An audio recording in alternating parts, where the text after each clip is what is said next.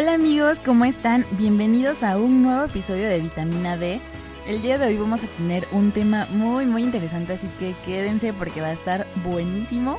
Y aparte de que si recuerdan que, hace poco les mencioné que también abríamos una nueva etapa de invitados especiales, pues ¿qué creen? Hoy tenemos a alguien más acompañándonos en este episodio justamente porque yo creo que es la persona perfecta para hablar de este tema. Y hoy tengo conmigo a una de mis mejores amigas de la vida, a Maggie. ¿Cómo estás? Bienvenida. Hey amiga, qué emoción estar aquí. La verdad es que estoy muy contenta porque es un tema que creo que nos va a servir a muchos.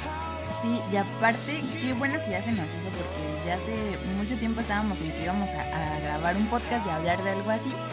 Pero pues hasta ahorita fue la oportunidad, así que qué perfección, todo se acomoda, todo es perfecto, amiga. Sí, todo tiene su tiempo. Y pues bueno, hoy vamos a tocar este tema muy, muy interesante y súper importante, que es el de la inseguridad en las relaciones. Porque yo creo que, oh, les voy a contar que Maggie es esa amiga, esa persona que cuando yo necesito un consejo, cuando mi mente me está ganando, eh, en lo que voy a terapia es como que ella la amiga que me rescata, ella la amiga que me da justamente las palabras perfectas para calmarme, para reencontrar mi paz en ese momento. Así que por eso mismo la invité, porque yo creo que es la persona más a la perfección que cabe en este tema. Así que nos va a contar un poquito y quiero que también nos, nos ayudes, así como me, me, das esos consejos a mí, pues que también a todos los que nos estén escuchando les funcione y les sirva y que si en algún momento lo necesitan, pongan este podcast para calmar esos pensamientos que a veces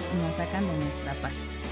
¿Qué te parece? Te voy a proponer que nos, o sea, como que planteemos un caso de esas típicas relaciones mal llamadas tóxicas, pero que conocemos como tóxicas, y que nos llevan a, a actitudes que nos dañan tanto a nosotros mismos como a nuestras relaciones de pareja. Entonces, pues ponemos un, un ejemplo, un, una historia, ¿eh?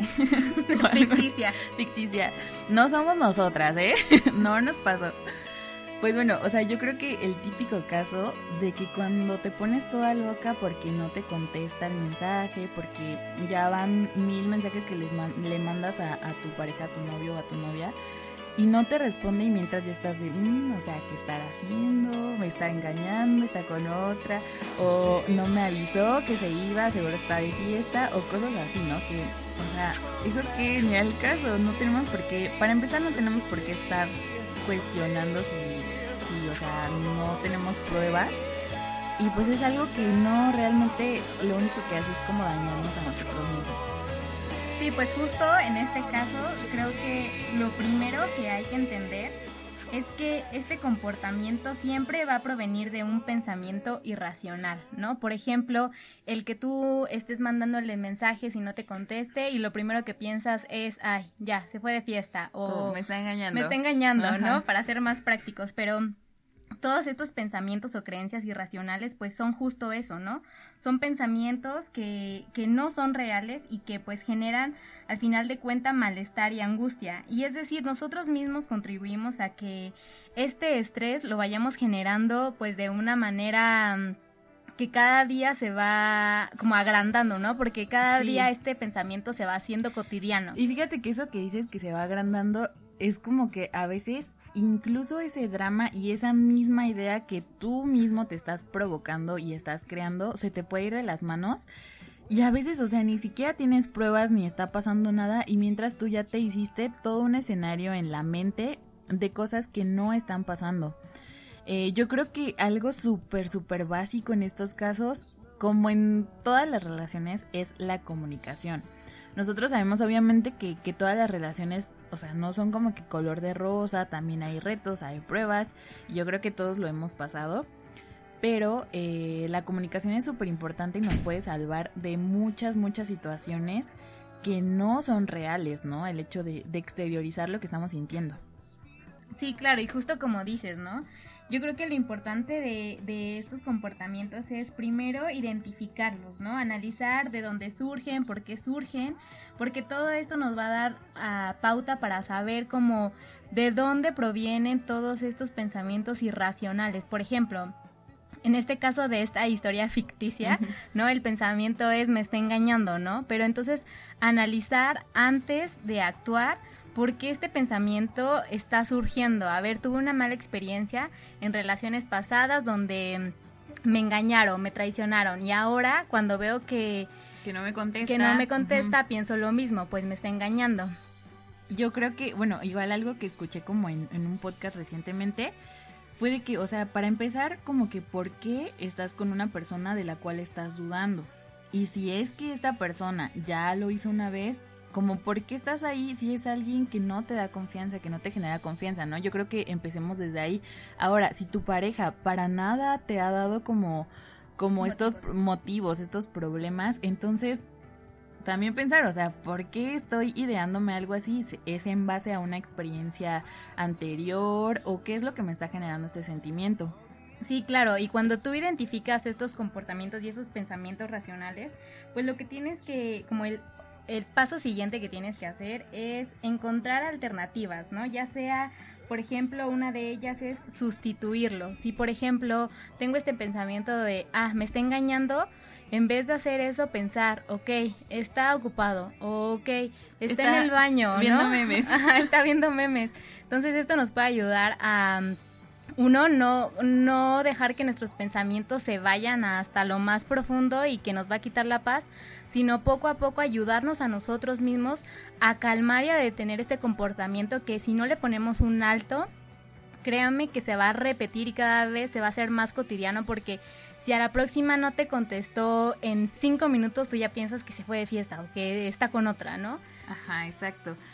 Y también, o sea, no es solo como que, ok, ya lo identifiqué y ya, sino que también hablarlo. O sea, yo creo que muchas veces el hecho de decir, oye, es que, es que la verdad eh, me puse así, me enojé, te hice un drama.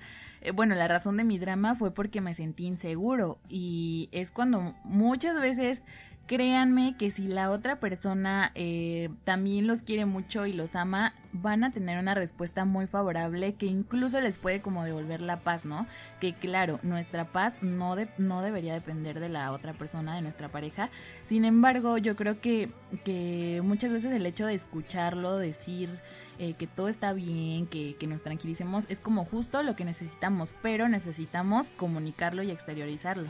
Sí, justo muchas veces cohibimos estos pensamientos por el temor de que la pareja te diga, ay, estás loca o estás no. exagerando. Estás haciendo dramas, ¿no? Pero creo que es muy importante tener valor para desafiar nuestras propias creencias.